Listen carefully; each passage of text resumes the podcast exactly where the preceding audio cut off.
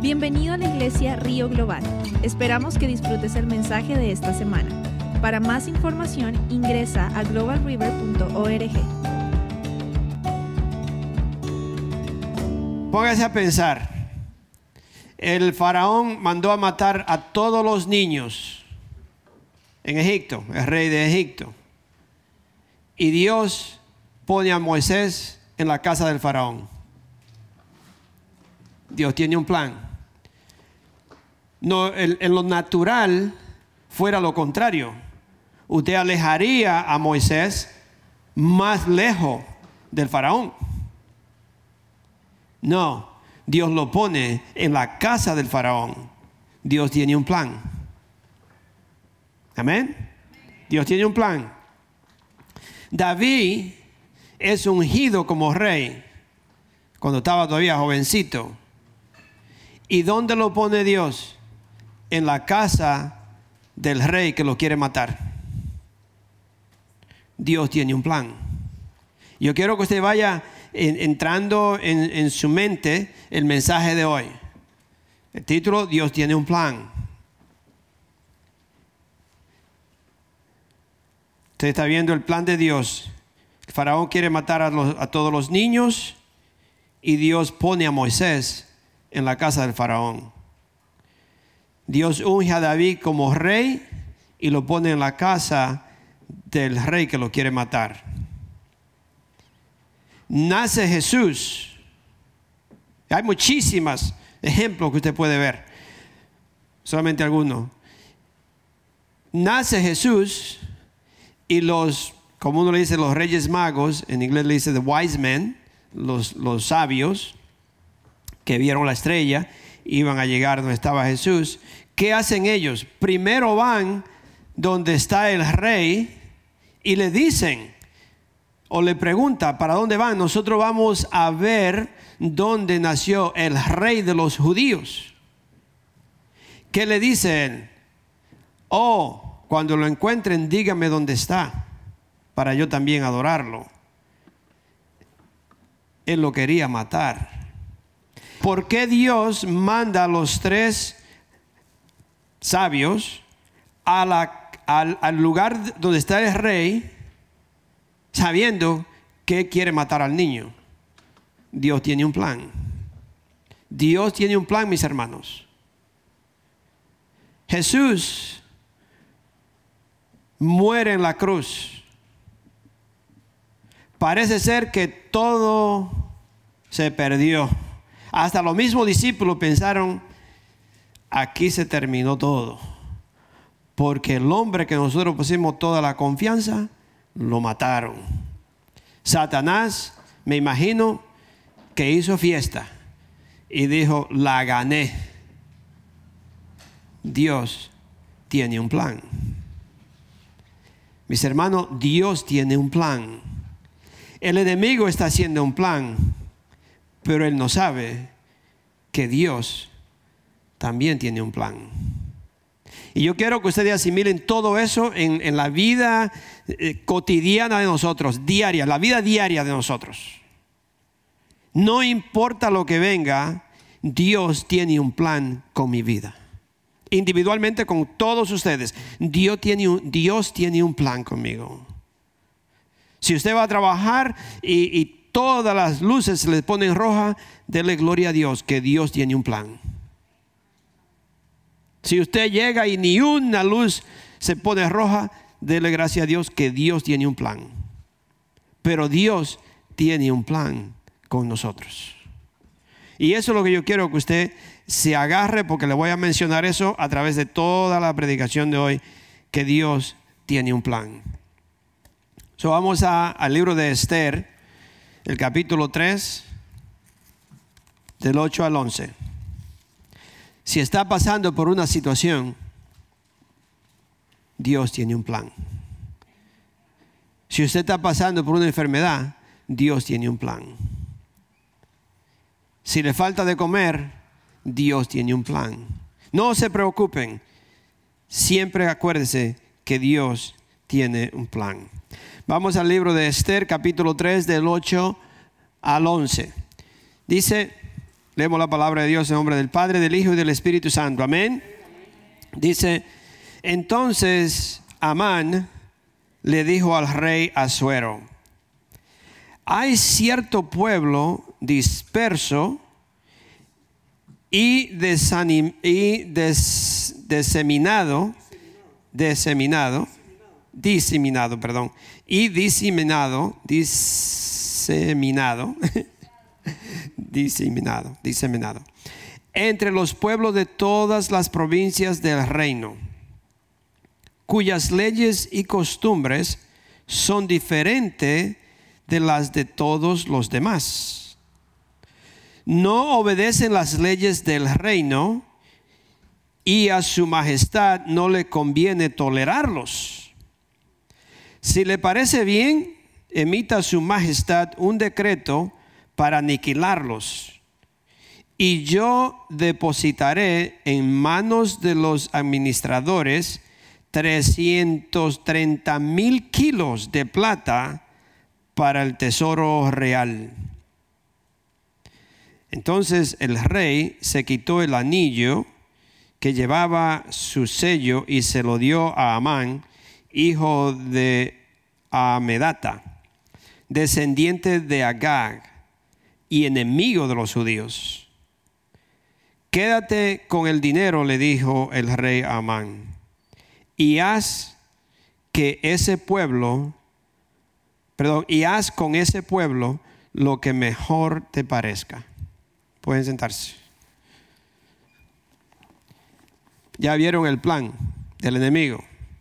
Eliminar al pueblo de Dios. Eliminarlo completo. Ese era el plan de este Amán. Claro que estaba poseído por el demonio, yo diría. Y el demonio era quien, el enemigo era quien lo, le estaba guiando en todo. Pero ese era el plan. El plan era destruir al pueblo de Dios. ¿Quién es el pueblo de Dios? Nosotros somos el pueblo de Dios. Y Satanás está tramando un plan, pero Dios tiene un plan. Y si yo permanezco en la voluntad de Dios, caminando en obediencia a Dios, ese plan que Satanás tiene se le regresa a él.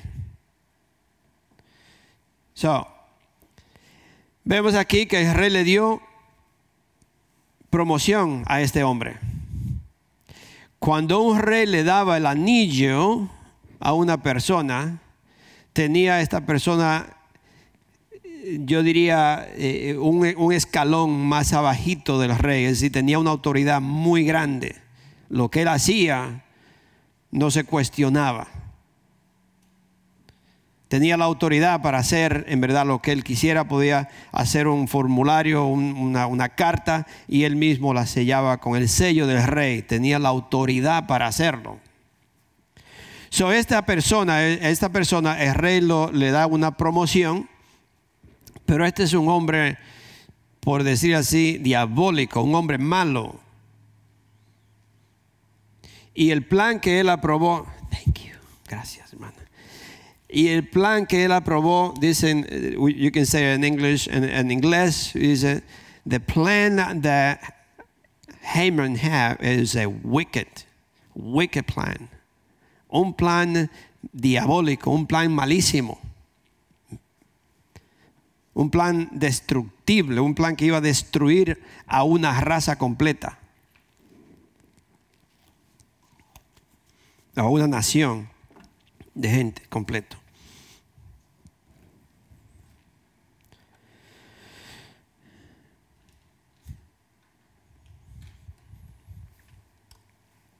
¿Qué pasó aquí? Que el plan que tenía era destruir el pueblo de Dios y Dios tiene un plan. Pero ese plan de Dios no se puede cumplir porque Dios en los planes de Dios está incluido su gente, su pueblo. En el plan que Dios tiene hoy en día para, para, para el mundo entero, para la tierra, nos ha incluidos a nosotros. Usted está incluido, yo también. Nosotros estamos incluidos en los planes de Dios. Y el plan de Dios en, ese entonces era que eh, Esther y todos tenían que orar. La, reina Esther estaba allí en, la casa del, rey, pero ellos tenían que hacer algo, al igual que nosotros. Nosotros tenemos que interceder. Hermano, ¿qué hace la intercesión? ¿Qué hace la oración?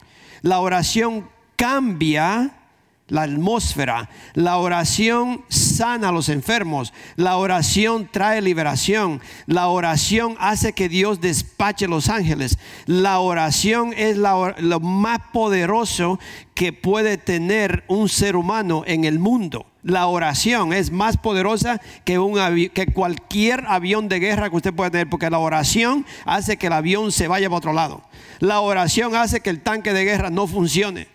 La oración, de, la oración hace que Satanás tiemble. La oración hace que los demonios salgan corriendo. Mis hermanos, la oración es el arma más poderosa que usted y yo podemos tener. Es la oración. No hay otra arma. Usted no puede agarrar el arma que sea y tratar de dispararle a un espíritu dentro de la persona. Lo que usted mate a la persona. Pero el espíritu vuelve y se le entra a otro. Pero la oración los hace correr, lo hace irse de la ciudad, lo hace irse del estado, se van hasta del, país entero, tienen que salir porque la oración es poderosa. Pero mis hermanos, la iglesia está muy débil en la oración. Perdonen que yo se lo diga a nosotros que estamos aquí, a ustedes que me escuchan. La iglesia, los hijos de Dios, eh, si, usted escucha estadística, yo creo que dice que es like dos minutos. Lo que nosotros estamos orando diario, dos minutos. Algunas veces no hay oración. Al igual que ellos, nosotros tenemos que interceder porque los planes de Dios nos incluyen a nosotros y la parte de nosotros es orar.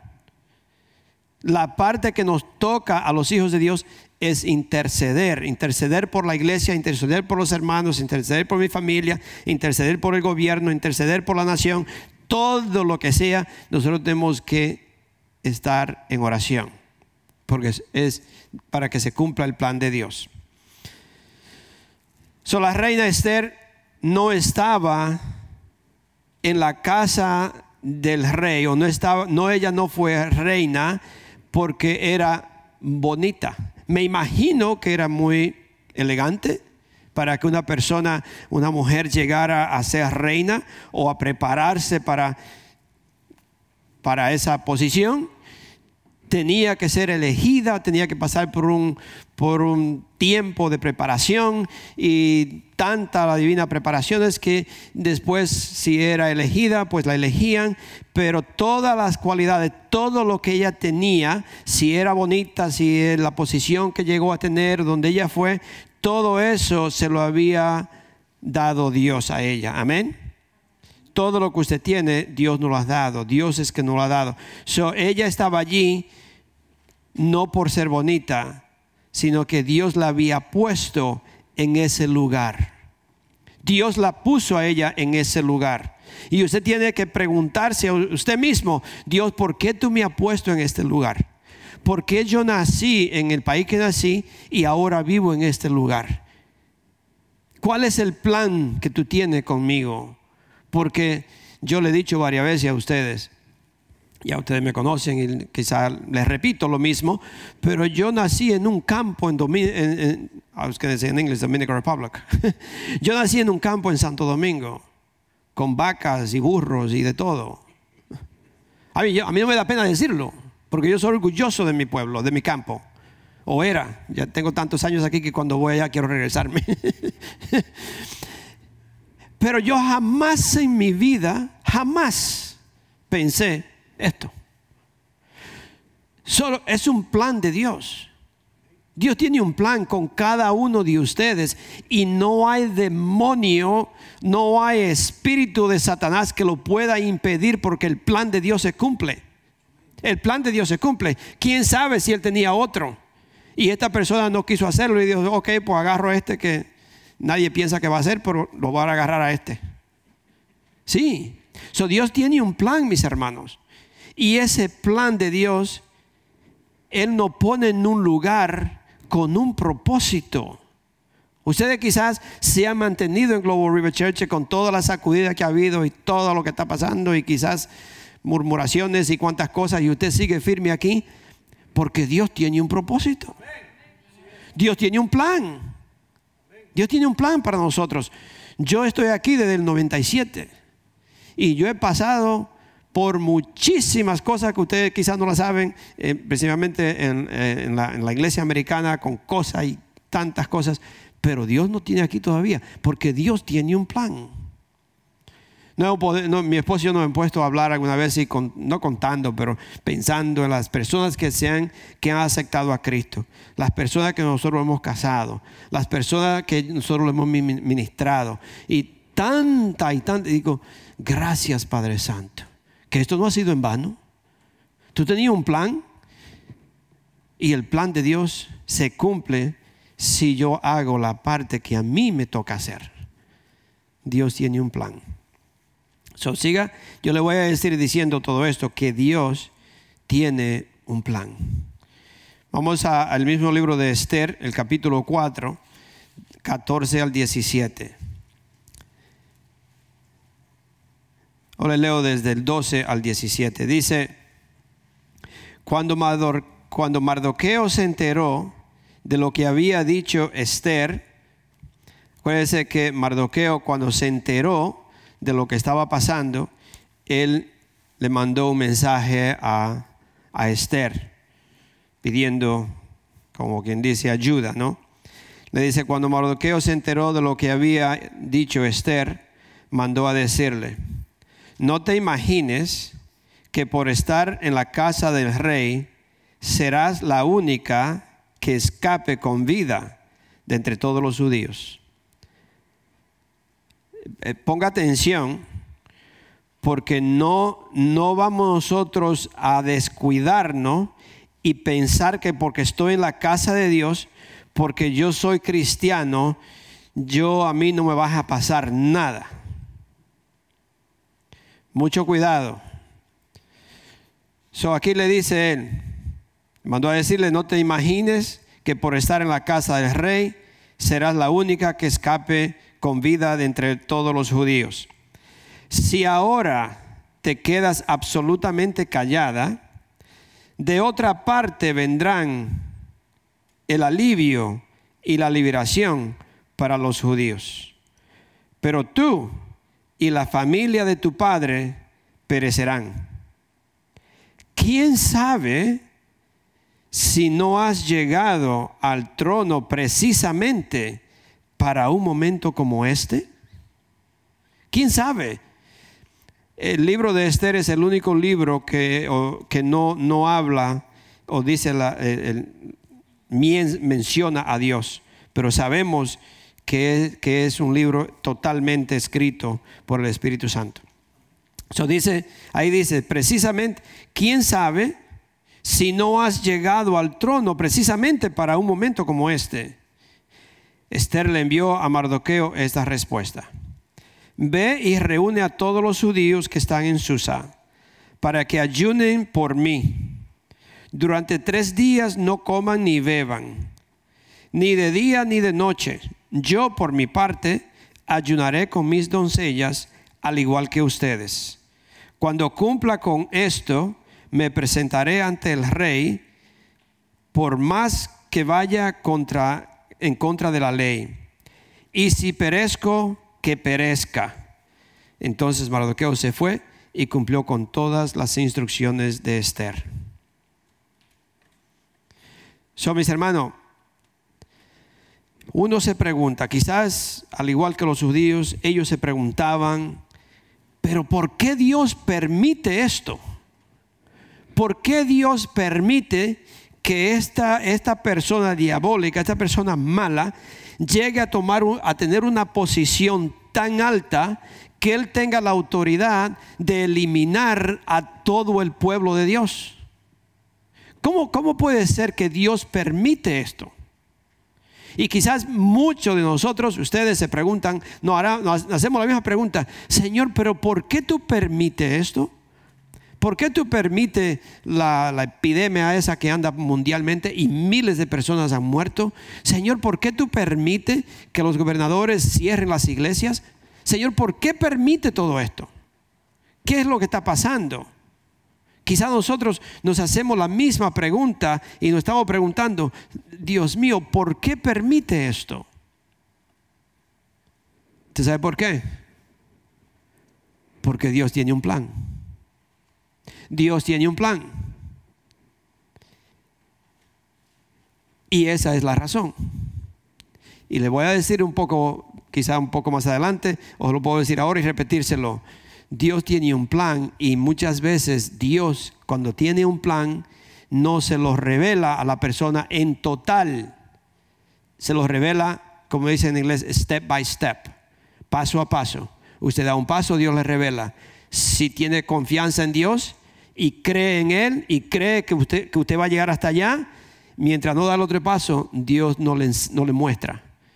So Dios me muestra paso a paso para que yo confíe en Él, para que yo tenga fe en Él, para que yo crea que lo que Él me dice va a suceder. Y por eso no me lo da todo de un solo, para que yo entienda y confíe que Él es fiel, que Dios cumple lo que Él promete. So, Dios tiene un plan en todo. So, no hay duda, no importa cómo usted examine la, vida o lo que estaba haciendo este, este Amán, no importa eh, eh, cómo, usted lo vea, este era un hombre malo. Era un hombre wicked, un hombre con pensamientos diabólicos, un hombre orgulloso. Cuando nosotros le damos, o usted le da promoción o Quizá usted no sea dueño de alguna corporación, pero usted se da cuenta que cuando uno le da eh, eh, una posición a una persona que, es eh, orgullosa o que tiene orgullo, o una persona como esta, una persona que, que es con una mente torcida, estas personas se vuelven orgullosos. Si usted le da una posición a una persona así, usted se da cuenta que esa persona va, va, tomando, va agarrando orgullo, se cree mejor que los demás, hace, quedar mal a los demás para que él quede bien, hace, hace cosas eh, eh, que son malas para, para que la otra persona no pueda subir. Entonces esta persona agarra un orgullo, se cree más que los demás, se cree mejor. Y cuando usted ignora a una persona así, esas personas se enojan. Se enojan por todo. Todo lo que usted le dice es malo. Porque ya agarraron orgullo, ya le dicen cómo me va a hablar a mí así, cómo me va a decir si, si yo soy de esta forma, ya. Y usted no le puede decir nada porque se enojan. Son enojones. Ese enojo lo lleva a odiar y cuando una persona empieza, llega a ese nivel de orgullo y, enojado, esa persona empieza a odiar a toda una raza si alguien eh, eh, que, que, no es igual a él supera un poquito o tiene una posición, peor todavía, más lo odian. Porque no quieren verlo superar, no quieren ver esas personas o esa raza que, que crezca, que pueda superar a los demás tienen orgullo, tienen miedo, tienen, eh, tienen todo y esta, eh, no le quieren impedirle a una persona de, bajo, de baja, eh, como le posición baja, bajo, quizás no, no tienen lo mismo estudio que ellos tienen, si lo ven crecer, empiezan a chismear o a murmurar en contra de esa persona y cuando te viene a ver, ellos le, le quieren impedir que esta persona suba o crezca o esta persona pueda prosperar. Y eso es lo que lo lleva a una persona, o, así es que trabaja el racismo. El racismo empieza con una persona que fue eh, eh, elevada a una posición y esa persona empieza a ver a los demás menos que él. Y al verlo menos no le permite subir, no le permite prosperar y empieza a tener, a tener eh, eh, odio no solamente en contra de la persona, sino en contra esa raza completa. Y eso lo, ahí es lo que llega al racismo, donde muchas personas son racistas con los hispanos, con los diferentes razas. So, mucho cuidado. Mire, y Dios, Dios odia todo eso.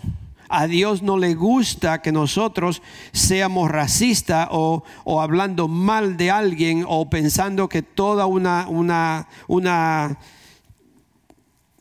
personas o raza, una raza, es, eh, eh, somos mejores que ellos. A Dios no le gusta eso. So, todo lo que era acerca de Amán, Dios lo odiaba. Todo lo que, eh, lo que él pensaba, lo que decía, lo que hacía, ya era una forma de egoísmo, era una forma de superioridad, era una forma de orgullo y todo eso Dios lo odiaba. Por eso, mis hermanos, nosotros queremos que la iglesia de nosotros sea una iglesia humilde, una, iglesia entregada, una iglesia que reconoce que somos pecadores y que Dios me ha perdonado, que Dios fue quien me limpió. Y cuando vemos a alguien por ahí, extenderle la mano y levantarlo y ayudarlo. Si esa persona no quiere, pues usted se lo entrega a Dios y dice, Señor, ya yo hice lo que tú me mandaste a hacer, te lo entrego a ti. Pero ya yo terminé lo que tú me mandaste a hacer, ¿no? Con amor y tratar de, ayudarlo. Pero vemos aquí que Dios odiaba. Vamos al Proverbio 6. Proverbio 6 dice eh, del 14 al 19, hay seis cosas que Dios odia. Proverbio 6 del 14 al 19. Dice, el malvado trama el mal en su mente. Una persona malvada, aquí vemos a esta persona, porque esto está hablando exactamente lo que era Amán. El malvado trama el mal en su mente, es decir, que empieza a maquinar cómo lo va a hacer. Y siempre anda provocando desensiones. Por eso les, les sobrevendrá la ruina.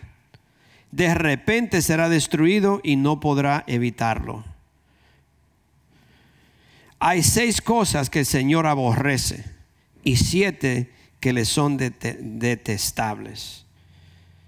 Los ojos que se enaltecen, la lengua que miente, las manos que derraman sangre inocente el corazón que hace planes perversos, los pies que corren a hacer lo malo, el falso testigo que esparce mentiras y el que siembra discordia entre hermanos. Todo esto, todo esto lo tenía Amán. Todo. Todo lo que está aquí es como que usted está leyendo el, el bio, ¿cómo se dice bio? De Amán. I'm sorry? Ajá, su biografía de, de, Amán. E, es exactamente lo que, lo que era él. Y aquí lo que Dios dice, que él aborrece esto. Aborrece, lo detesta. nosotros no podemos tener nada de esto. Pero ¿sabe qué? Nos sorprende a nosotros. Nos sorprende de que Dios no, estaba interfiriendo con las malas obras de Amán. Dios no estaba parándole, Dios, Dios, Dios lo estaba, eh, solamente lo estaba viendo. Y Dios vio todo el plan que le estaba haciendo. Y uno se pregunta, pero ¿por qué Dios no interfiere? ¿Por qué Dios no le paraba? ¿Por qué? Como dicen en inglés, I'm glad you ask. God has a plan. Me alegro que me, haya preguntado. Dios tiene un plan. Mis hermanos, Dios tiene un plan. Y yo no quiero que eso se le olvide. Yo quiero que, la semana pasada yo le pregunte a usted cuál fue el título de la, de la predicación la semana pasada y que usted no lo sepa. Dios tiene un plan. Con todo, no es solamente con una cosa, es con todo. Desde el momento que yo me levanto, en el momento que yo pongo los pies, ya Dios tiene un plan para mí. Dios tiene un plan para mí. Y todo lo que me viene al transcurso de ese día es porque Dios tiene un plan conmigo. Dios tiene un plan. ¿Por qué nos preguntaríamos? ¿Por qué sería que Dios no intervenía? Y la razón es porque Dios tiene un plan. Sabe que cuando usted está pasando por una crisis, muchas veces piensan que los problemas hacen la persona, es al revés. Si usted está pasando, la crisis no hace a la persona, la crisis muestra de qué está hecha la persona. ¿Sabe cómo se, se, verifica si el oro es puro, sí o no? A través del fuego. Si usted va a hacer una espada, tiene que entrar el hierro al horno y no todo lo que es hierro sirve para una espada. Es decir, que a través del fuego se purifica el oro y a través del fuego usted puede saber o saber si ese hierro le va a servir para una espada, sí o no. Porque puede ser con el primer martillazo se rompe. Entonces ahí ya usted sabe que ese hierro no servía para eso. Y que cuando usted puso al fuego el oro se dio cuenta que lo engañaron y que compró unas prendas todas de fantasía solo porque brillaban pensó que era oro. Cuando lo puso en el fuego se dio cuenta cuando usted está pasando por alguna crisis, por algo muy difícil, Dios está mostrando o, Dios le quiere mostrar a usted si usted en verdad confía en Él. Ahí es que se sabe si en verdad yo confío, porque Dios sabe quién confía y quién no pero yo tengo que saber si yo confío, si no. Entonces Dios me muestra. Es decir, que si usted está aplicando para una posición en el reino de Dios, prepárese para pasar por la crisis. Porque ahí se va a mostrar si en verdad usted en verdad es un candidato para la posición que está pidiendo, sea la que sea. En el reino de Dios no hay una posición alta y una posición baja en el reino de Dios es lo mismo limpiar sillas que predicar para Dios.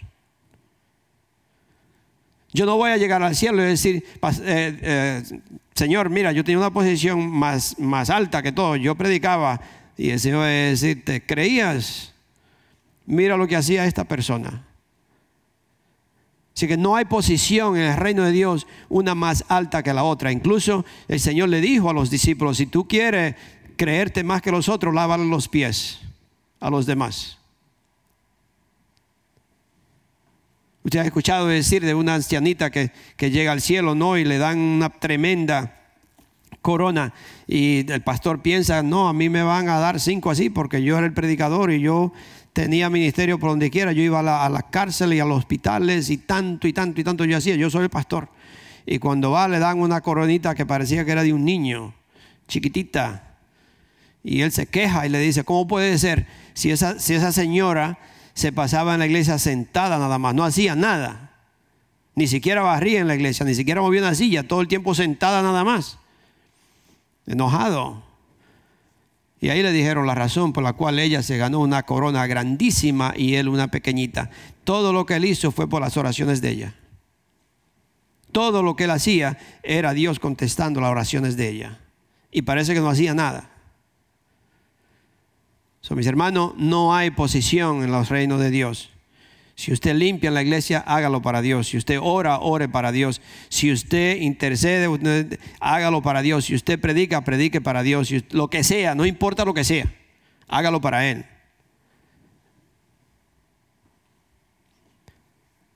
Dios tiene un plan. La crisis no hace a la persona, la crisis muestra de qué está hecha la persona. Si usted mira la, historia completa de, de, Esther, Mardoqueo arriesgó su vida. Mardoqueo arriesgó su vida, mis hermanos. ¿Cómo arriesgó su vida? denunciando públicamente que él no estaba de acuerdo que las autoridades mataran gentes inocentes, incluyendo niños y mujeres. ¿Estamos nosotros dispuestos a pararnos firme y decir, nosotros no estamos de acuerdo con el aborto? se sorprende usted que hay cristianos que creen que eso está bien. Yo le dije la semana pasada, usted rompe un huevo de un águila y lo mete en preso. Si usted mata a un pichoncito de eso, son años en la cárcel. Pero un niño lo pueden abortar. Un niño lo pueden matar. ¿Está usted dispuesto, como Mardoqueo, a parar a decir públicamente, yo estoy en contra de esto?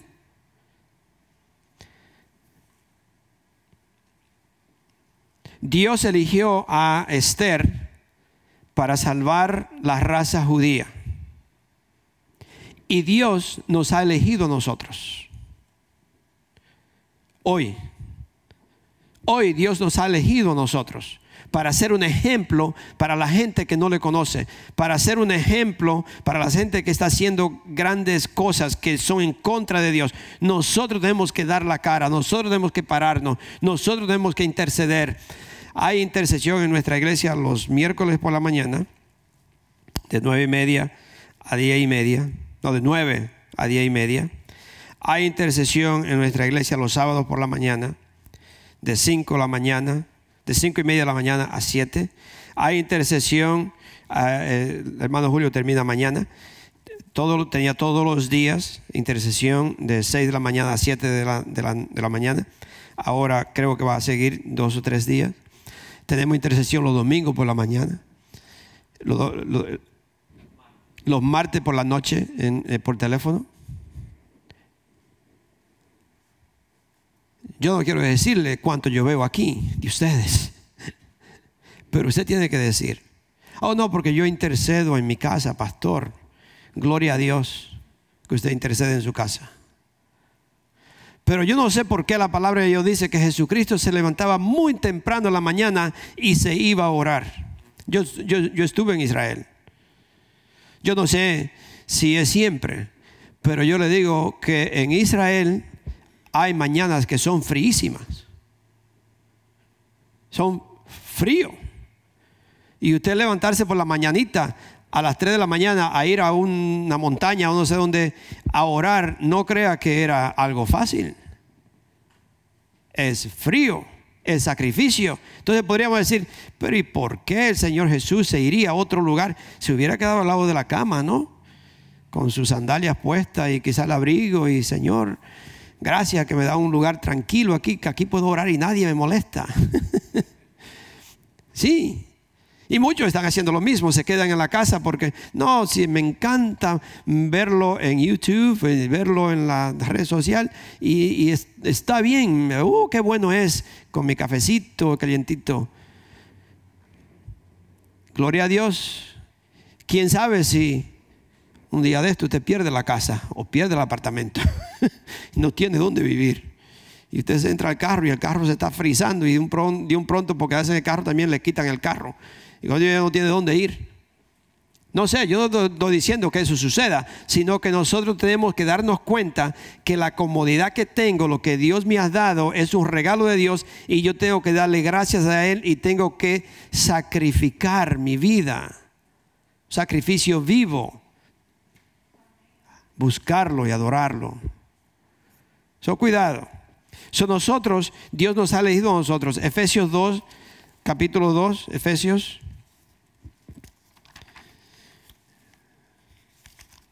Mi esposa no está aquí, así que me puedo pasar de la hora hoy. No, no, creo que no. Efesios 2, versículo 10. Le leo desde el 8 al 10. Dice, capítulo 2, Efesios capítulo 2, del 8 al 10. Dice, porque por gracia ustedes han sido salvados mediante la fe. Esto no procede de ustedes, sino que es el regalo de Dios. No por obras para que nadie se jacte, porque somos hechuras de Dios creados en Cristo Jesús para buenas obras, las cuales Dios dispuso de antemano a fin de, que, a fin de que las pongamos en práctica. ¿La estamos poniendo en práctica? No me tiene usted que contestar a mí. Usted, eso es entre usted y Dios. ¿Estamos poniendo nosotros las buenas obras en práctica? Tan siquiera nosotros estamos intercediendo por mi familia, por los pastores, no solamente, no le estoy diciendo por mí, sino los pastores. Yo he visto pastores que han caído en pecado. Quizás no tienen nadie que intercedía por ellos.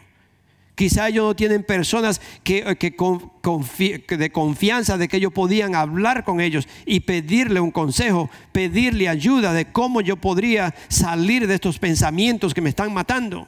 Cómo yo podría deshacerme de esta persona que me está, que siempre me está llamando. Pastores que han caído en pecado. Pastores que han dejado la iglesia por problemas en el matrimonio ¿Quién le está ministrando? ¿Quién le está ayudando? ¿Quién está intercediendo? Quizá no hay intercesores.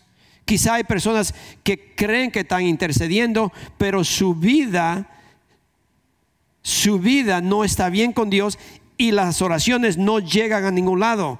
Es como usted decirle en el ejército, cuando en el ejército eh, hay un escuadrón, no sé cuántas personas se quedan aquí y yo salgo corriendo para cruzar al otro lado. Y los que están aquí me tienen que proteger mi espalda. Y ellos están ahí para protegerme de que yo puedo cruzar al otro lado sin que el enemigo me pueda atacar. ¿Qué pasa si me dicen, córrele, córrele y corre al otro lado? Y usted no tiene ni siquiera el arma en las manos. Y eso está haciendo mucha gente con los pastores, con los líderes. Dicen que están orando por los líderes, pero su vida está mal y sus oraciones no llegan ni siquiera al ceiling. Sus oraciones no pasan de aquí, porque Dios no me escucha cuando yo desobedezco, cuando yo vivo una vida que no le agrada a Dios. Entonces esa es otra cosa que la gente cree que puede vivir como quiera y está orando y su vida es un desastre porque las oraciones no llegan a ningún lado. Y por eso hay muchos pastores que han caído. Porque no tienen nadie que le cubra la espalda. No tienen nadie que esté intercediendo. Personas justas, personas santas, que en verdad cuando interceden, Dios despacha ángeles a proteger líderes. Orar por la nación, orar por, por el pueblo orar por los gobernantes. Hay muchos que son corruptos, quizá porque no conocen de Dios. Orar por ellos para que el Señor o lo cambie, ellos se entreguen a Dios o lo saque. Mis hermanos, la iglesia no está haciendo o no está practicando.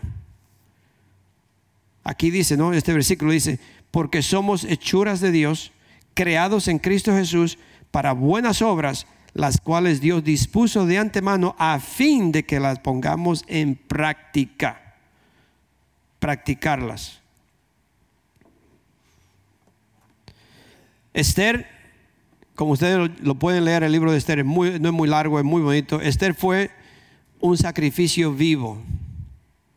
Y nosotros tenemos que ser ese sacrificio vivo para Dios, para que Dios complete su trabajo yo tengo que ser un sacrificio vivo para Dios. Yo tengo que sacrificar tiempo. Yo tengo que hacer lo que Dios me dice. Dejar cosas atrás. Sacrificar eh, la televisión, sacrificar la comida, sacrificar lo que sea. Es un sacrificio vivo. Yo estoy vivo y si yo tengo que dejar muchas cosas atrás, me estoy sacrificando mientras vivo para hacer lo que Dios me manda hacer. Romanos 12. Romanos 12. Dios tiene un plan, mi hermanos. Hoy la predicación de hoy es que Dios tiene un plan con su vida, pero nosotros tenemos que ser parte de ese plan porque Dios me ha, me ha, me ha elegido con ese plan. Dice, por lo tanto, Romanos 12, por lo tanto, hermanos, tomando en cuenta la misericordia de Dios, les ruego que cada uno de ustedes en adoración espiritual ofrezcan su cuerpo como sacrificio vivo santo y agradable a Dios. No se amolden al mundo actual, sino sean transformados mediante la renovación de su mente. Así podrán comprobar cuál es la voluntad de Dios, buena, agradable y perfecta. de la única forma que yo puedo comprobar cuál es, cuál es la voluntad de Dios es si yo no me, amoldo al mundo actual. Entonces yo puedo saber cuál es la voluntad de Dios. Usted no puede orar y saber qué es lo que Dios quiere que usted haga, la voluntad de Dios, si yo estoy viviendo como vive el mundo. Si yo estoy haciendo las cosas como las hace el mundo. No se dejen engañar. La semana pasada yo le dije, no se dejen engañar, no se dejen engañar usted pensando que puede vivir como vive el mundo y que cuando yo oro Dios me escucha. Dios no me escucha. Dios no me escucha. Yo no puedo saber cuál es el plan de Dios porque viene, viene, sería como por decir así, viene una información o una señal que, eh, no, no, entiendo quién me está hablando. Es como, yo le he dicho varias veces, en los tiempos de antes, los radios, usted le que poner una, un alambre, una percha y no importa cómo usted le trataba, todo lo que encontraba ahí un ruido y cuando escuchaba lo que quería escuchar era todo mezclado. Asimismo hay muchos cristianos que están recibiendo el mensaje de Dios es una mezcla, es un ruido que usted no sabe ni, en verdad qué es lo que le están diciendo. Porque hay interferencia. Hay otra cosa que está interfiriendo y es el pecado. Es mi conducta, es la forma de yo, como yo vivo, que no me permite escuchar la voz de Dios claro.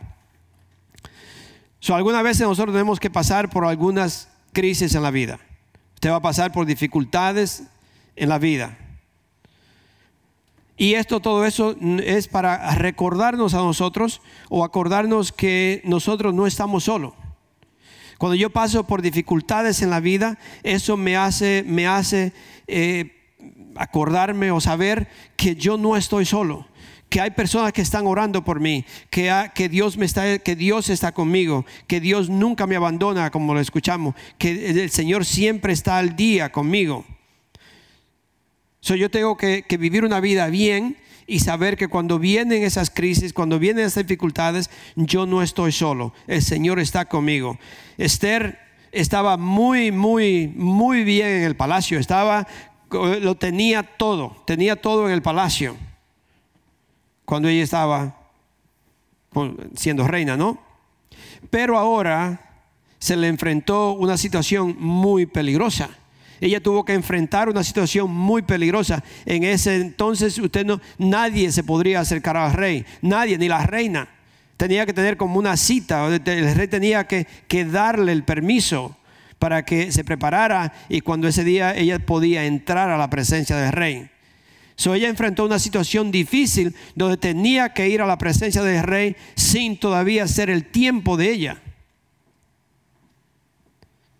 Pero porque ella pudo llegar, porque ella pudo eh, eh, entrar a la presencia del rey, porque ella no estaba sola. Su gente estaban ayunando y orando.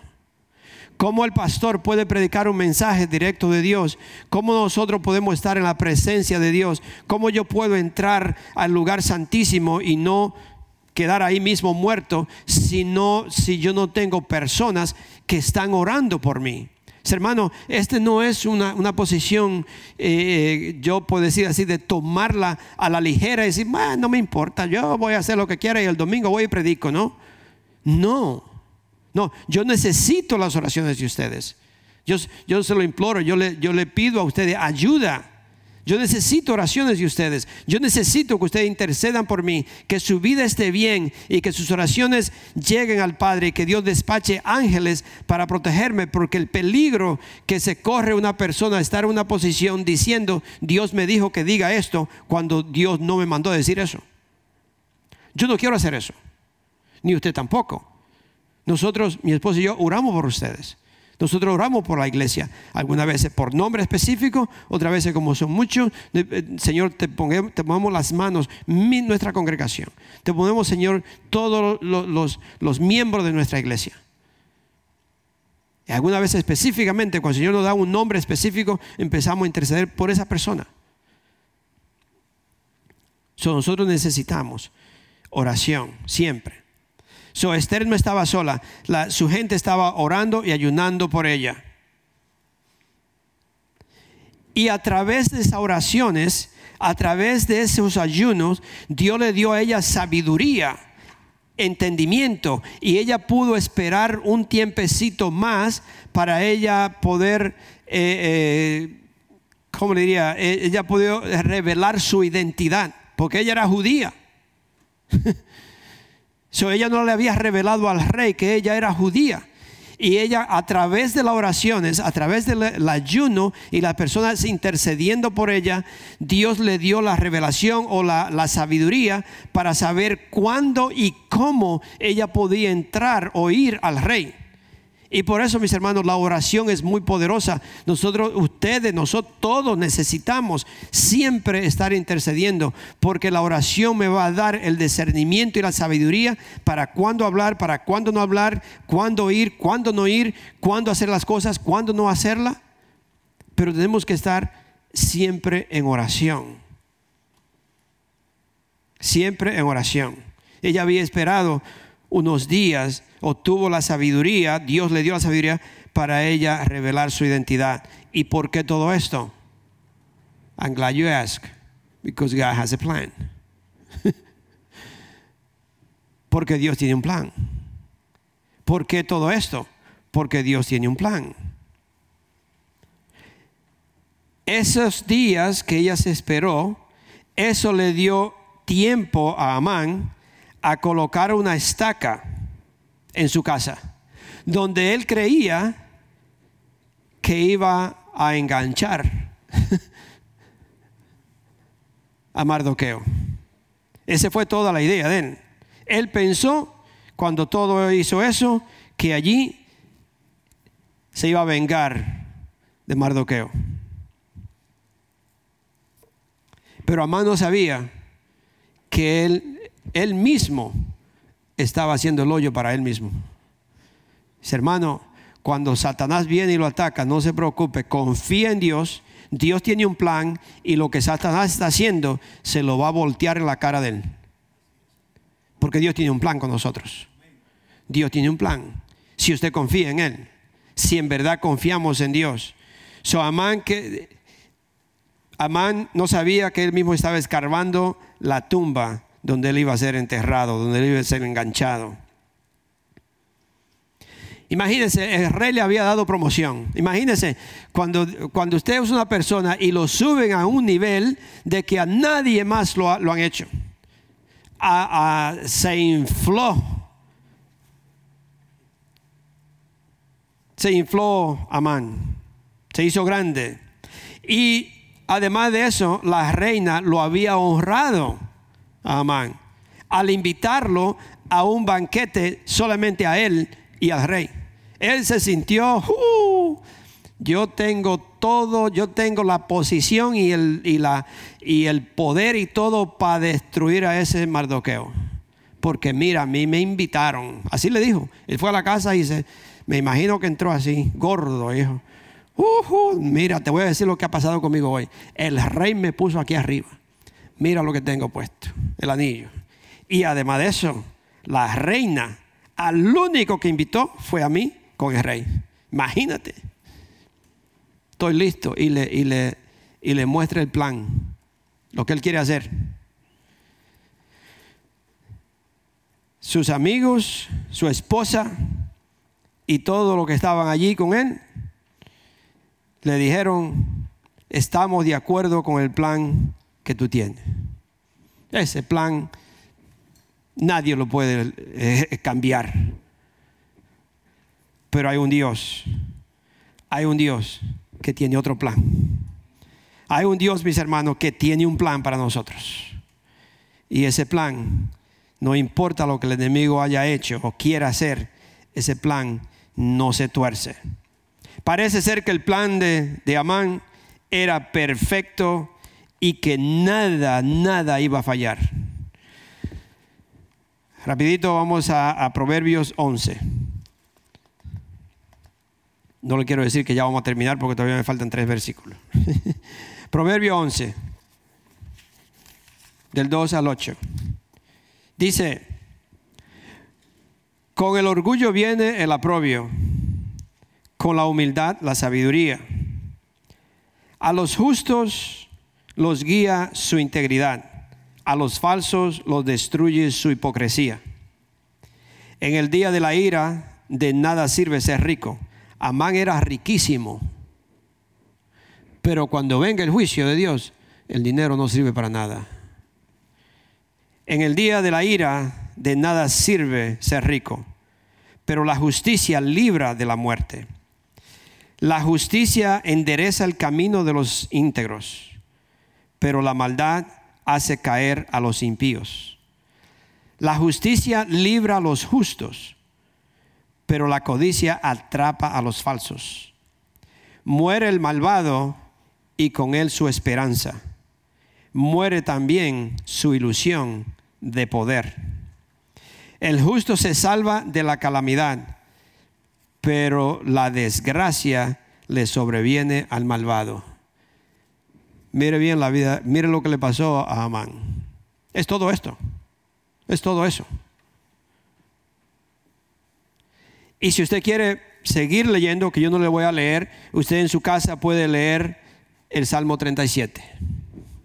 El Salmo 37 usted lo puede leer en la casa y se da cuenta también de lo que estamos hablando. Dios tiene un plan, mis hermanos. Dios tiene un plan y no quiero aburrirlo con eso, porque yo quiero que usted se vaya de este lugar sabiendo que Dios tiene un plan. Ahora, yo tengo que hacer parte de ese plan. Yo no me puedo quedar dormido en la casa o meterme debajo de la cama y decir todo el tiempo, Dios tiene un plan. Si el plan de Dios es que usted salga de ahí y empiece a orar. El plan de Dios es que usted salga de ahí y empiece a hacer buenas obras. No vaya a decir que usted sentado todo el tiempo, oh Dios tiene un plan. El plan de Dios es que usted se levante y haga algo. ¿Sí o no? sí. Así que no vaya a confundir el plan de Dios, como decía antes, me decía antes a mí cuando íbamos a la escuela, no confunda la gimnasia con la magnesia. Es dos cosas diferentes. So, Ustedes saben lo que quiere decir providencia. Imagino que algunos de ustedes pueden saber, pero yo miré esto y me gustó. Providencia. Pro quiere decir antes. Videncia quiere decir video o video. So es ver.